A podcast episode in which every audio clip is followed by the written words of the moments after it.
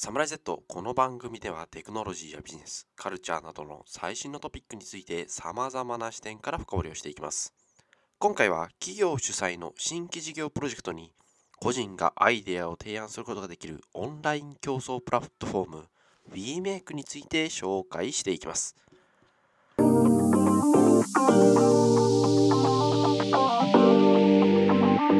Samurai Z.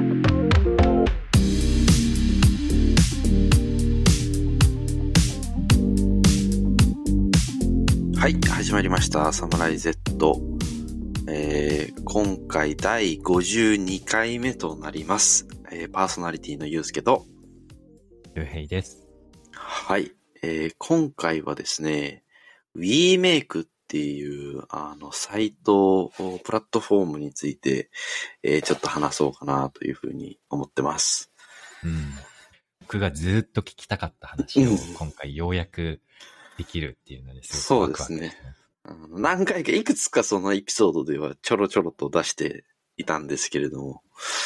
はい。今回ちゃんと話そうかなと思ってます。うん。うん。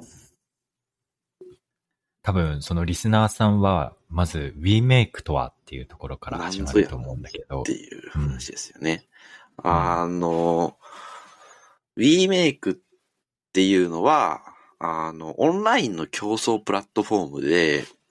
いろんな企業が、あの、新商品開発したりとか、新事業を開発したいっていう、そういった企業が、この一般のユーザーからアイデアを募集して、もう社内、あ社外のあの発想を取り込んだ上で、まあその中でもこう、あの、自分たちで実現できそうなアイデアだったりとか、そのシナジーがあるようなアイデアについては、えーその後、そのアイデアをもとに一緒に競争していくっていうような、うんあの、2ヶ月間かな。あの、一緒に競争して、で、最後最終発表して、で、うまくいけば、その、あの、中からアイデアを、さらにこの企業側でブラッシュアップして、えー事業につなげていくっていうような、うん。そういうあのプラットフォームになっていまして、で、これ、まあでもその、実際に、なんだろう、あの、この、あ WeMake から、あアイデア、あの、新商品のあの発売まで至ったっていうような事例もあるらしいです。なるほど。ビジネスコンテストみたいな感じの。そうだね。あの、コンテストなんだけれども、そこに、えっ、と、競争のプロフィールが、あの、競争のこの部分が入ってくる。例えばそのビ、ビジ、コンテストだけだと、自分たちでアイデア考えて、それをぶつけてプレゼンしてっておしまいなんだけど、っていうイメージなんだけど、このうん WeMake が特殊なのは、企業の人たちと一緒に、うん。こう、進められる。向こうが何を考えてるのか、何ができるのか、どうしたいのかっていう、そういう部分も含めて、一緒に、あの、進めていくっていうのがちょっと特殊かなっていうふうに思いますね。なんかまさにこのコンサルみたいな感じで、主催者の企業のうん。クライアントの要望に応えるアイディアを出すみたいな。うんうんうん。競争っていうのはその、協力の協に創造の創の競争。そうそうそうそう。共に作っていくっていう意味共でに、作っで、僕は、あの、これは、あの、ユーザー登録すれば、今、もう、あの、いくつかその、アイデアを募集しているプロジェクトがあって、で、まあ、あの、アイデアは全然誰でも登録すればうん。投げられるっていう状態で、今まで僕、ちゃんと応募したの3つぐらいうん。プロジェクトに応募して、そのうちあの二つでこの一次選考というか、アイデアを採用してもらって、今一個進めてて、で、もう一個は、あの、去年の年末にちょうど最終発表を終えて、あの、終わったっていうような感じになってます。なるほど。なんかいろんなことを聞きたいんだけど、まずその、最初は、今そのネ、ウィーマー、ウィーメイクのサイトを見てみてるんだけど、こういろんなプロジェクトがあるじゃん、開催中で。うん。その中から、今3つ参加してみたって言ってたけど、なんかどういう基準でその参加する内容を決めたうーん、そうだね。まあ、ちょっと片っ端から出てきているような、その、あの、プロジェクトに関しては、うん。ちょっと考えてはみるけど、僕あんまり得意じゃないプロジェクトとして、なんかあなたのやりたいことやってくださいみたいな、いうのは、全然、あの、得意ではない、あーっていうのがあって、うん。例えばあなたのこの理想とするこの世界は何ですか？みたいな、うん。あの、そう、そういうお題はすごく僕苦手で、というよりかはもうちょっと課題が明確にあって、うん。で、こういう方向性でアイデア出したいんです。っていうところ。うんで、さらにもっと言うと、技術が、技術を持ってたら、その技術を理解できる。自分の中で。うん本当はこの対話の中でもうちょっとし知れたらいいと思うんだけど、なかなかそこまで、あの、できるようなプロジェクトはないから、うんまあその自分がで、わかることで、あの、苦手じゃないことっていう基準ではまあ選んでますね。おーなるほど。ゆうすけがその選んだテーマは、ちなみにどういうテーマだったの？えっ、と、最近ので言うと、企業名で言うと、えっ、と、NSG っていう日本板ガラス株式会社の、うんえーはい事業アイデアを、このガラスのメーカーが事業アイデア募集しますようんっ。ていうこと？で、例えば、この、こういう分野において、あの、新商品作りたいです。具体的に言うと、快適空間の創造、地球環境の保護、情報通信分野、そして食、みたいな、うん、この分野で、まあ、社会トレンドと組み合わせて、で技術はいっぱい持ってるから、こういう技術と組み合わせてなんかアイディアないですかっていうようなうん。お題だったりとか、これは、あの、実際に、えっと、プロジェクトまでやったケースですね。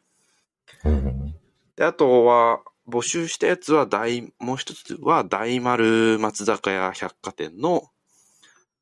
まあ、えっ、と、これまでの、あの、百貨店ビジネスではない、この既存のビジネスモデルから脱却できるような、新しい、あの、お価値創造、ビジネス創造をしてくださいっていうような。うん確かにデパート業界ってなんか、今やそのネットストアがどんどん伸びてきて、うん、今後どうなるんだっていう、うん、うん、うん。すごくトレンドのど真ん中の業界の一つ。うんそのクライアントのお題に答えるっていう。そうそうそうそうそう。うんで、えーそれは、まあ、ちょっと、あの、ギリギリのところでたどり着かなかったんですけど、プロジェクトにまでは。うん、で、あともう一個が、えっ、と、日鉄工和不動産、デベロッパーですね。で、うん。えっ、と、10年後に当たり前になってる暮らしって何ですか？っていうような、うんあれなんだけど、まあ、切り口として、Z 世代とテクノロジーとサスティナブル、まあ、こういうテーマで考えてくださいっていうような、うんあの、プロジェクトをちょっと、現在やったり、過去にやったりっていうところです。おーなるほど。まあ、いろんな会社とか業界によってお題は違うけど、うん。でもこう、パッと聞いた感じ、すごく創造性を求められそうで、うん。あなんか難しそうだなって、ワクワクすると同時に難しそうだなって思う感うん。じで。うん。うん。うんうん。そうだ実際にね。その、じゃあ、えっと、お題が来た時に、その応募プロセスとか、そのうん。プロジェクトまで行く全体の流れってどんな感じなの、えーっと、あの、プロジェクトは基本文章で応募する感じ。今の現在の課題は何ですかとか、提供したい価値は何ですか？で、ソリューションどう、どう、どうなんですかっていうようなのを、まずまあ、文章で、あの、書いて応募するっていうのがうん。基本？で、まあ、必要に応じてこの図作ったりとか、いうのはあるけど、僕はそのぐらいかな。な、人によってはなんか、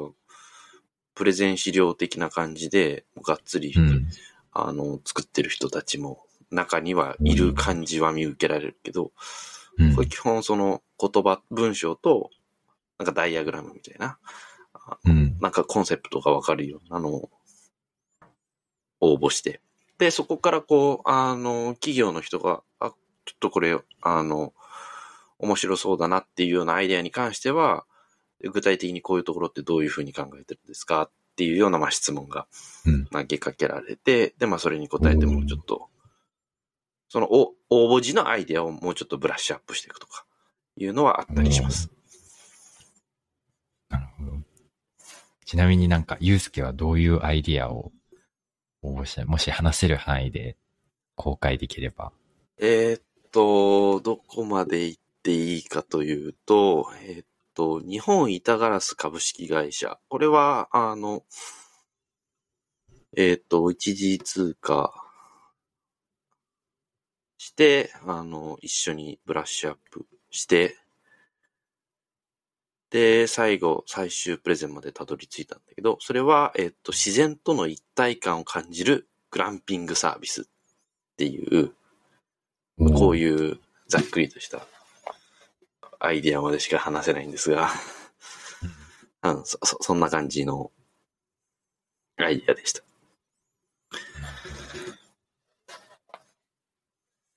その、もともとのお題はさっき紹介してくれた、ガラス会社が自然との共和とかうん、環境に優しいとかうん、で何か新商品を提案してくださいっていうお題でうん、グランピングに行くっていうのはこう、どういう思考プロセスでそういう風なアイディアにたどり着いたのかっていうの、うん。すごく気になるんだけど。うんうんうん。これは、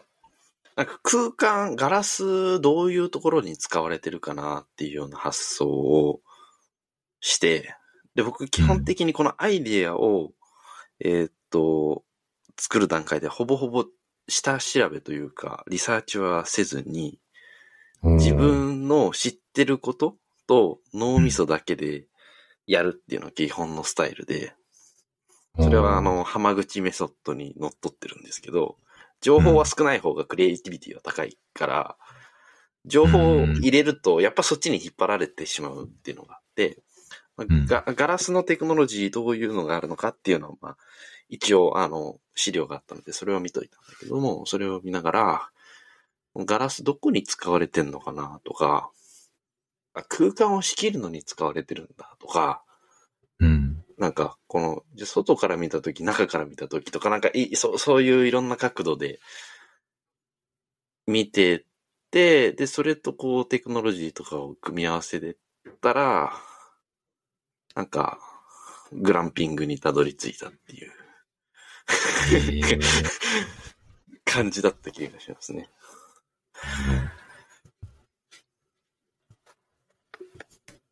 なるほど。というような感じで。で、そこから、あの、アイデアが、あの、実際に、この一次選考を通過して、でそこからの2ヶ月は、なんか企業側で、このメンターみたいな人がついて、うん。で、一緒に週1ぐらいで会議をしながら、えっ、と、うん課題って、これで解決したい課題って何なんだろうかっていうのを、うんまあ、いろんな、あの、インタビューしたりとか、あの、場合によってはこの定量調査やったりとか、うん。しながら、この仮説のブラッシュアップと、まあ、ソリューションを考えていくっていうことをやったりしますね。で、実際に、あの、その日本板ガラスさんのケースでは、あの、展示会に一緒に行って、うん。東京ビッグサイトである、その、レジャー、ググランピングについて考えてたから、うん。グランピングの、その、レジャー関連の展示会をやってるところがやってて、で、それに行きませんかって誘われたんで、あ、じゃあ、じゃあ一緒に行ってちょっと話聞いていきましょうみたいな、そういうこともやれたので、非常になんか新鮮で、うん。やっぱり、あの、僕は仕事から一つの業界にしか身を置いていないから、全然フレッシュな、あの、業界の人と話せるの面白かったし、やっぱ現場に近い研究開発、その僕のメンターの人はもともと研究開発の人だったから、うん。ズームのミーティングとか作業服で出てくんね。えー。それがものすごく、そうそうそうそうそう、新鮮すぎて、あ初回のなんか、ミーティングからそこ興奮してたね。なかなか、うんあの、普段の仕事でそういう現場の人と話すことってほとんどないから、うん。めっちゃ楽しいやん、みたいな。そのなんかメンターの人も、あの、じゃあその東京ビッグサイズだっけ？なんか行きましょうってこう誘ってくれるぐらい、その、ゆうすけが出したアイディアに対してこう共感してくれて、うん。で、メンターの人もちゃんとこうリサーチして、一緒に二人三脚じゃないけど、本当にこう、ねお客さん、コンサルみたいな感じで、こう、うん。協力してやっていく感じなんだ。そうだね。本当になんか、二人三脚で、まあ、あの、それはケース、あの、企業によって、その、どれぐらい力を入れられるのか、エネルギー、時間と、あの、労力割けるのかっていうのは、このあの、WeMake プロジェクトに、まあ、あの、会社によって違うと思うけど、特にその日本板ガラスさんは、もう新規事業に、をやるんだっていう感じで力を入れていて、うん。まあそれの一つの一環として、社外のあのアイディアを募ろうっていうことでやってたので、あの、実際にメンターの人も研究開発なんだけど、新規事業の立ち上げで、その、なんか急に移動になったみたいな。ええ感じで、で、例えばこの WeMake のプロジェクトで、まあ、いくつか、あの、その中から筋のいいものを選んで、実際に、じゃあ動き、動かしましょうってなった時には、うん。自分が動かさなきゃいけないっていうことになるので、メーカーの人は。ああ、そのメンターの人が。そうそうそうそうそうそうなので、やっぱり自分としても、やりたいものをーうん。進めたいし、うん。やっぱりそこの、あの、結局、最後、その最終プレゼンで評価してくれたのは、あの、し審査員みたいなのは、もうちょっとあの会社の部長さんとか、もうちょっと上の人だったりするんだけど、うんまあ、結局最後、その選ぶ基準として、この事業部の人たちがどれぐらいこの熱意を持って今後取り組めるかっていうのは、すごくあの大きなところになりますみたいな話はしてましたね。なるほどね。あそれはすごいユニークだね。なんかやっぱりその、漠然としたビジネスコンテストで、とにかくなんか新しいビジネスをみたいな感じじゃなくて、うちの企業に合ったアイディアを出してくださいだから、うん。なんかその判断基準とかもユニークになるし。そうそうそう。だから最後う、んなんか、この資料の、発表資料のすり合わせみたいなところで、こういう観点入れといた方が、やっぱりこの、社内的にもありがたいとか、うん評価する側も、どこができてて、で、今後何をやらなきゃいけないのか、こう、明確になってた方が、最終的に進む、やるとしたら進めなきゃいけないから、っていうような、あの、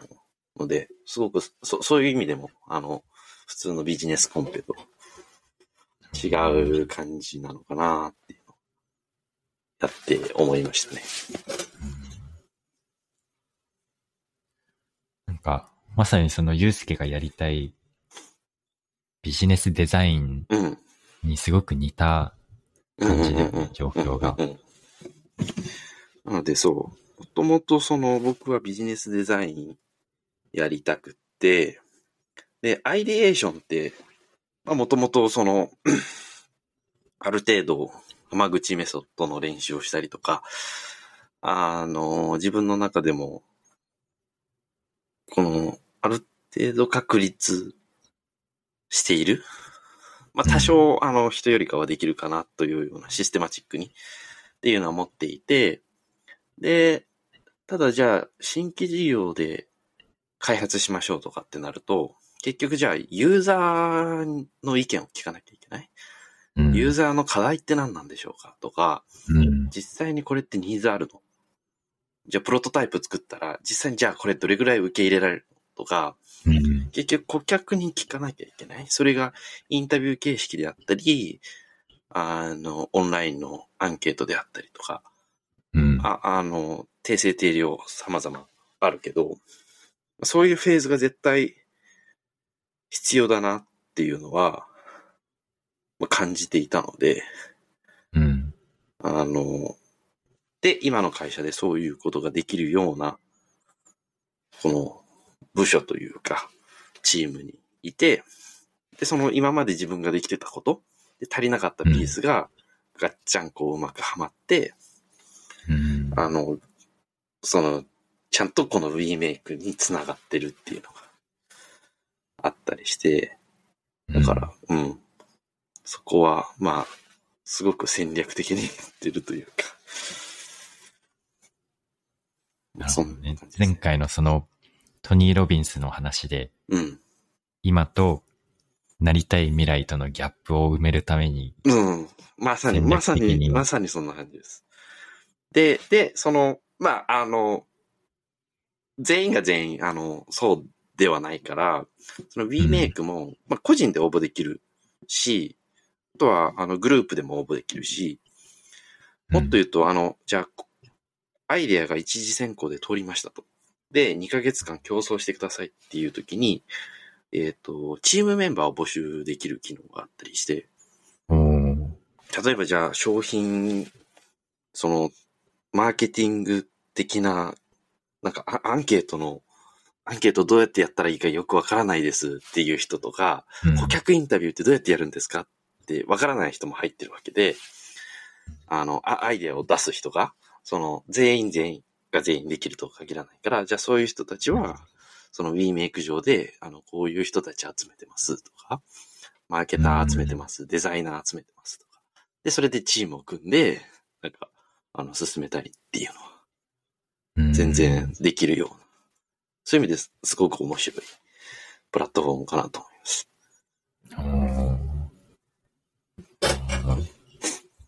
なんかもっと聞きたいんだけど、ガラスの時のアイディアはそうだった。なんか他にもっとこうある、なんか話せるような、こういうお題があって、こういうアイディアを出しました、みたいな。えーっと、今進んでるので言うと、えーっと、日鉄工和不動産っていう、あの、不動産デベロッパーの、えーっと、お題で、10年後のマンションっていうお題で、うん。えーっと、今僕が出してるアイディアの名前が何かというとですね、あこれはあの全部あのサイトで見れる範囲しか言ってませんが、えーコミュニティ形成や都市型農業を中心とした生命体としてのマンションっていう、おーまあマンションで、と、えー都市型農業っていう、それをちょっとくっつけたアイディアになってます。うん。それはどういう経緯で思いついたどういう経緯で？まあ、Z 世代とかテクノロジーとかサスティナビリティ？で、この社会問題ってどうなっていくのかなって考えてたときに、実はあの農業っていうのにはずっと関心があって、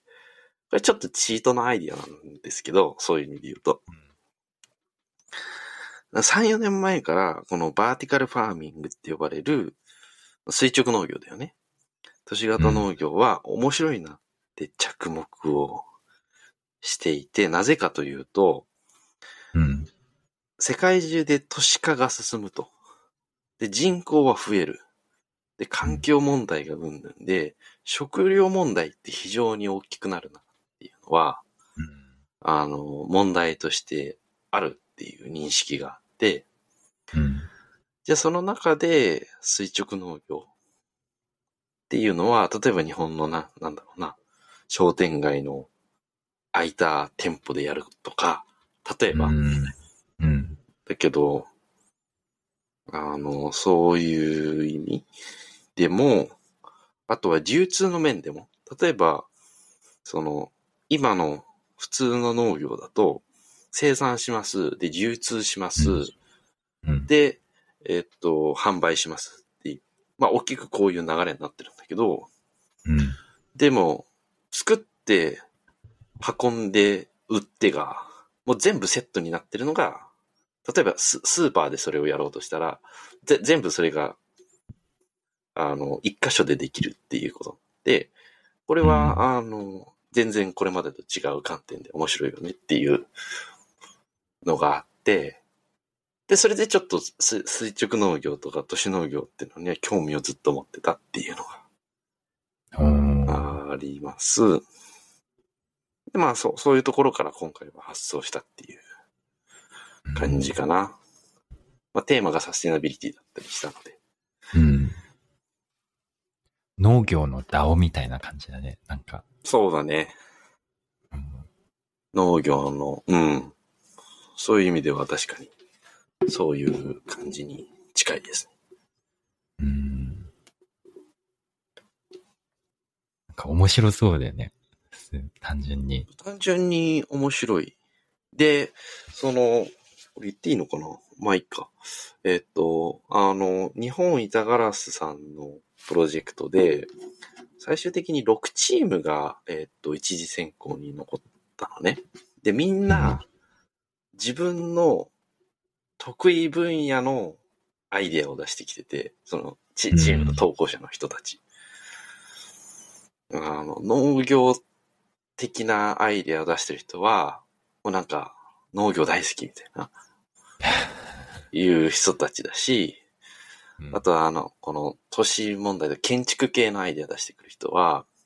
うん。えっと、建築系のバックグラウンドを持ってたりとか、仕事でもそういう系の仕事してる人で、僕はグランピングみたいな。あんまりそういうバックグラウンドないけどやばい、ユースケ。うん。もっと言うと、グランピングやったことなかったのね。おーうん。未だにまだやったことないんだけど。だけど、あの、グランピングのアイデアを出して、うん。なので僕初めに言ったもん。企業の人に。ごめんなさいと。皆さんなんか、本業とすごい近いアイデア出してるんですけど、ごめんなさい。全然違います。つって。グランピングと何にも関係ないし、グランピングやったことないんです。って。そこから始まったっていう。おーポッと出てきたアイデアみたいに映るよね。まあまあね。でもまあまあ、あの、うんこういう背景があって、っていうのをうんまあ説明すると、あ、確かにな、みたいうん。なるほど。おーまあ、WeMake で、あの、現在募集中のアイディアがこういくつかあってな。あ、りますね。例えば、その前回一緒にユうスケとあの見たことあるけど、例えばこうクラウドでつながり、成長するエレベーターを実現する製品サービスアイディアっていう、うん。あの株式会社東芝が募集しているアイディアがあるんだけど、はい。なんか、これは、ああの、なんも話広がらなかったらカットでいいんだけど、なんかこれで、例えば、これでアイディアを出してみようっていう風になると、うん。なんか、ゆうすけだったらどういう風に考えてみるの？えーっと、まずひたすらエレベーターについて考えますね。エレベーターってなんだろうとか、うん。クラウドでつながるってなんだろうとか、うん。まず考えてみて、いろいろこう、あの、右脳と左脳を使いながら、うん。もう、あの、は、浜口メソッドをやるだけですっていうのが、あの、単純な答えなんだけど、それな、何をやるかというと、えーっと、その本質は何かっていうところを、この探るのが一つ。うん。で、じゃあその本質ってどういうところに今あるんだろう？あの、自分が持ってる、その、先入観ってどこなんだろうっていうのを、まず探るので、まあ、4証言使ったりとか、その、ちょっと構造的に分解していくっていう作業があって、うん、で、分解し、なんとなくしてみると。で、なんとなくしてみたら、そっからアイデアをちょっと組み立ててみて、なんかラフな絵をノートの反対側に書いてみるみたいな。うん。で、やっぱり違うなと思ったら、あの、ある程度こうアイデア考えたら、またちょっと、そのアイデアを見ながら構造的に考えていく。みたいな、うんまあ、そういうプロセスをこう、何段階もやるか、やるっていう、まあ、まあ、そういう感じですね。うんなるほど。すごくこう面白いお題がいっぱい上がっていて、うん。あの、エレベーターの未来であったりとか、うん。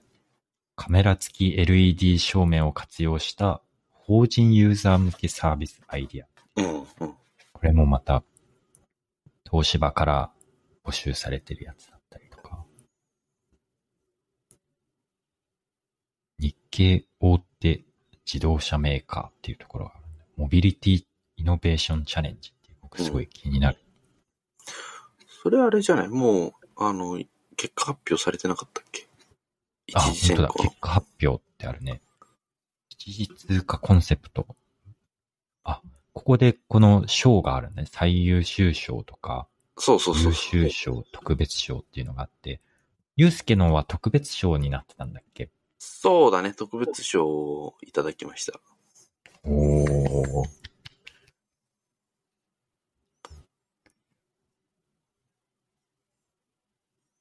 ライブは、あ、これもしかしたらその、ゆうすけが応募したチャレンジのページを見ると、ゆうすけのアイデアが載ってんのかな？あ僕のアイデアが載ってるよ。本当にちょっと見てみる。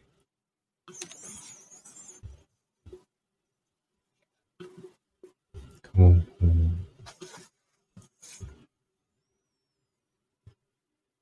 あ、日本板ガラス株式会社。結果発表。なるほど最優秀賞は、空きスペースから始まる農業ハブ。うん。なるほど。あ、これさっきゆうすけが言ってたその農業があ、そうそうそうそうそうそ。好きなチームの人が、うん農業かけるガラス、そう。優秀賞、都市循環型再資源化構造の提案。うんうん。お特別賞をいた畑野祐介。自然との一体感を感じるグランピングサービス。お審査公表っていうのが書いてある。うん。グランピングという新しい市場の成長性及び一部提供価値仮説の可能性を顧客ヒアリングから引き出せており、弊社として取り組みがイメージしやすいコンセプトでした。の仮説をユーザーにぶつけてみたいとの期待が持てたことを評価させていただきましたって書いてある。そうそうそうあ、それで、ああの、この間、その企業の人から連絡があって、今、お実際に動いてるんですよ。って言って、このえーいろんなところに、あの、テレアポを頑張ってますみたいな話をうん。して、あ、そうだね。その人とは、あの、その展示会行った時に、僕が、あの、アクセラレーターで話、あの、ちょっと働いたことがあるんですよ、みたいな話を、うん。えーっと、結構プロジェクトの、あの、序盤で話をしていて、うん。アメリカのアクセラレーターど、どんな感じなんですかみたいな。話を、あの、聞い、ししたり、あの、聞聞いてくれて、そういう話をしたりとか、うん。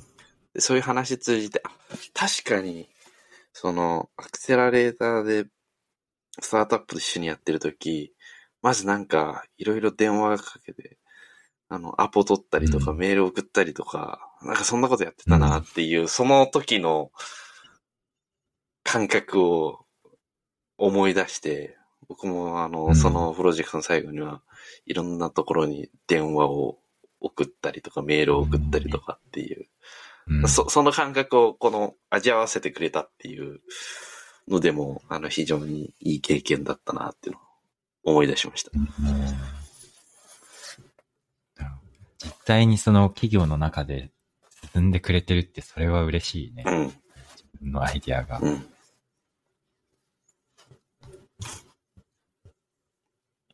楽しみですね。楽しみですね。まあ、あの、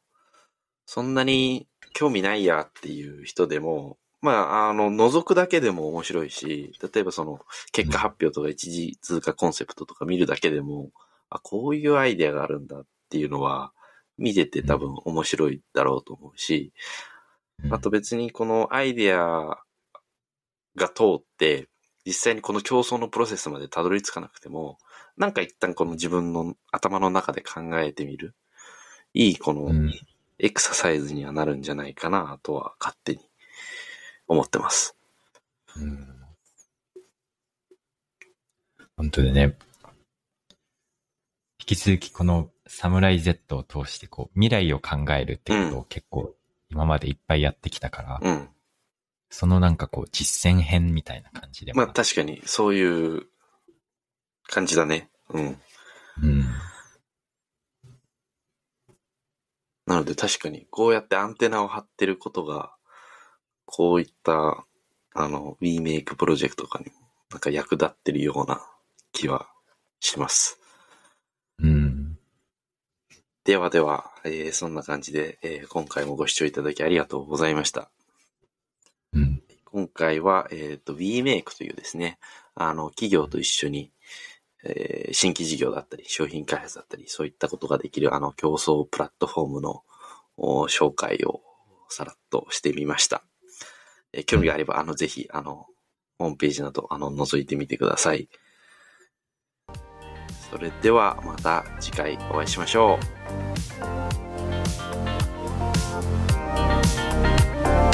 う。